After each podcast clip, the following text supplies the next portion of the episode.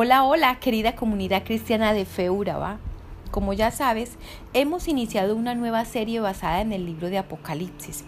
En el episodio de hoy hablaremos de los capítulos 2 y 3 que exponen el mensaje de Jesús a las siete iglesias.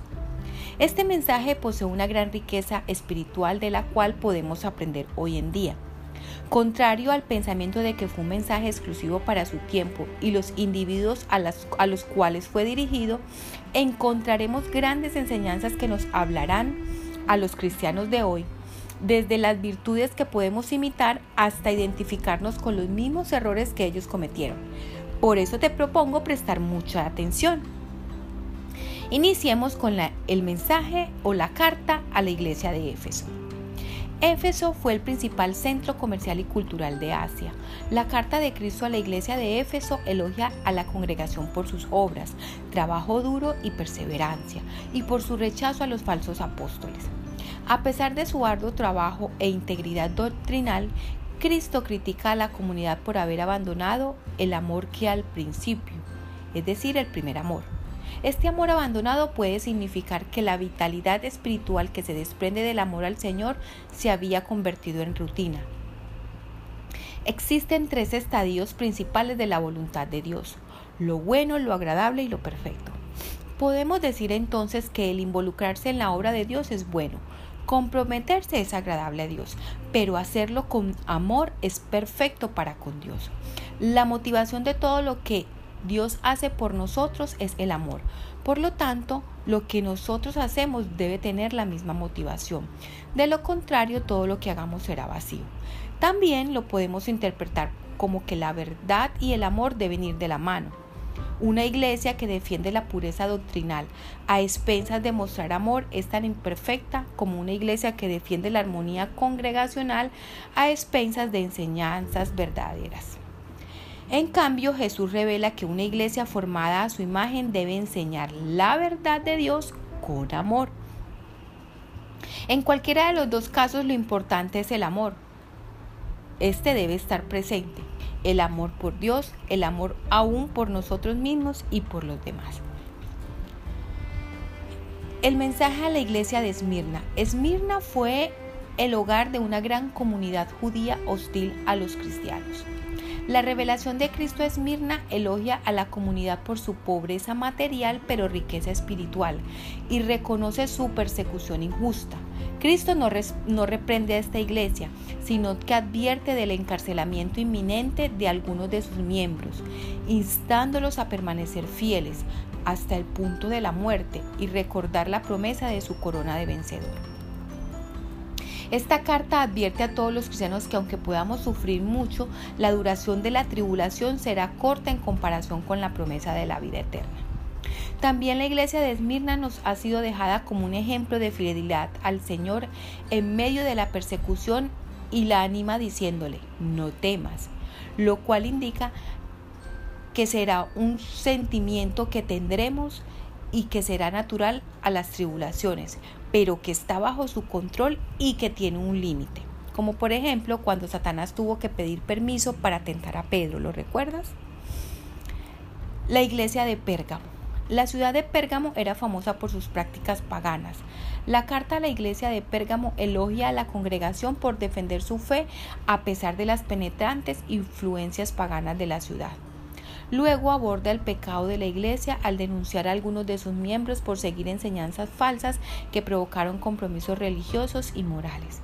Como los cristianos en Pérgamo, es fácil normalizar el comportamiento no cristiano de quienes nos rodean y permitir que ese comportamiento diluya nuestros valores y principios.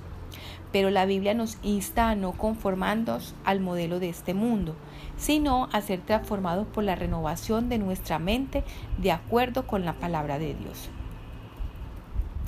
La iglesia de Teatira.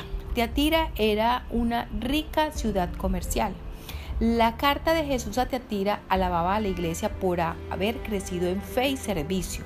La caída de la iglesia fue su devoción a un falso profeta que llevó a algunos miembros a cometer idolatría e inmoralidad.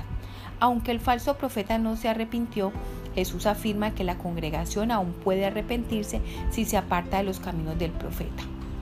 El Señor nos recuerda en esta revelación que nos pagará cada uno de acuerdo con nuestras obras. El pago por el pecado es la muerte. Aquellos que perseveren en la fe, sin embargo, recibirán una parte de la autoridad de Cristo sobre las naciones y triunfarán sobre la muerte. Así como algunos en la iglesia de Teatira fueron descarriados por un falso profeta, los cristianos de hoy son víctimas de líderes de culto, prácticas ocultas y otras enseñanzas falsas. Para participar de la victoria de Cristo debemos evitar estos supuestos secretos profundos y mantenernos firmes en las enseñanzas de Cristo. La iglesia de Sardis.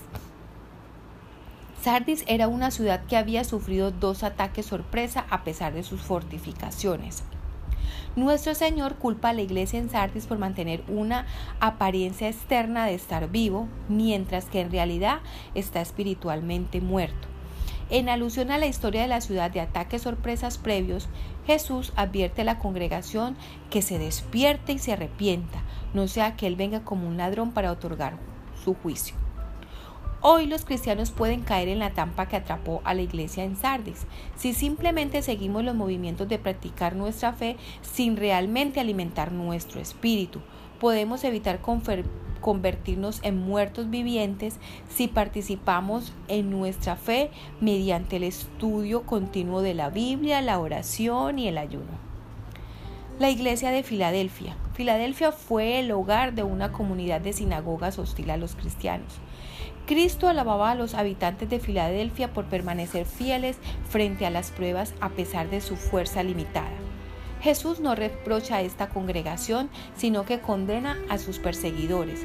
Cristo promete que si los feligreses de Filadelfia permanecen fiel a Él, Él los protegerá de la hora de la prueba y los convertirá en pilares del templo celestial. El mensaje a Filadelfia nos muestra las bendiciones que recibimos cuando mantenemos nuestra fe a pesar de las tribulaciones de la vida. De hecho, aquellos que perseveren a pesar de las debilidades se mantendrán firmes como pilares en el cielo. La iglesia de la Odisea. La Odisea era un próspero centro industrial y comercial Cristo reprende a esta iglesia por permitir que su prosperidad económica le cause bancarrota espiritual y revela que, a pesar de su riqueza económica, solo Él puede proporcionar riqueza espiritual. Aquellos en la iglesia de la Odisea que abran la puerta a Cristo participarán de su banquete celestial y tendrán derecho a sentarse con Él en su trono. Como la iglesia de la Odisea es fácil volverse complaciente en nuestra fe durante tiempos de abundancia y por eso es necesario seguir buscando el rostro del Señor incluso después de que su mano ha otorgado riquezas en nuestras vidas. Bueno, hasta aquí las cartas a las iglesias. Me gustaría que pensaras por un momento si te sentiste identificado con el comportamiento de alguna de estas iglesias. Te invito a reconocerlo ante el Señor. Vamos, dile, Señor, Hoy reconozco que me he identificado con alguno de estos comportamientos.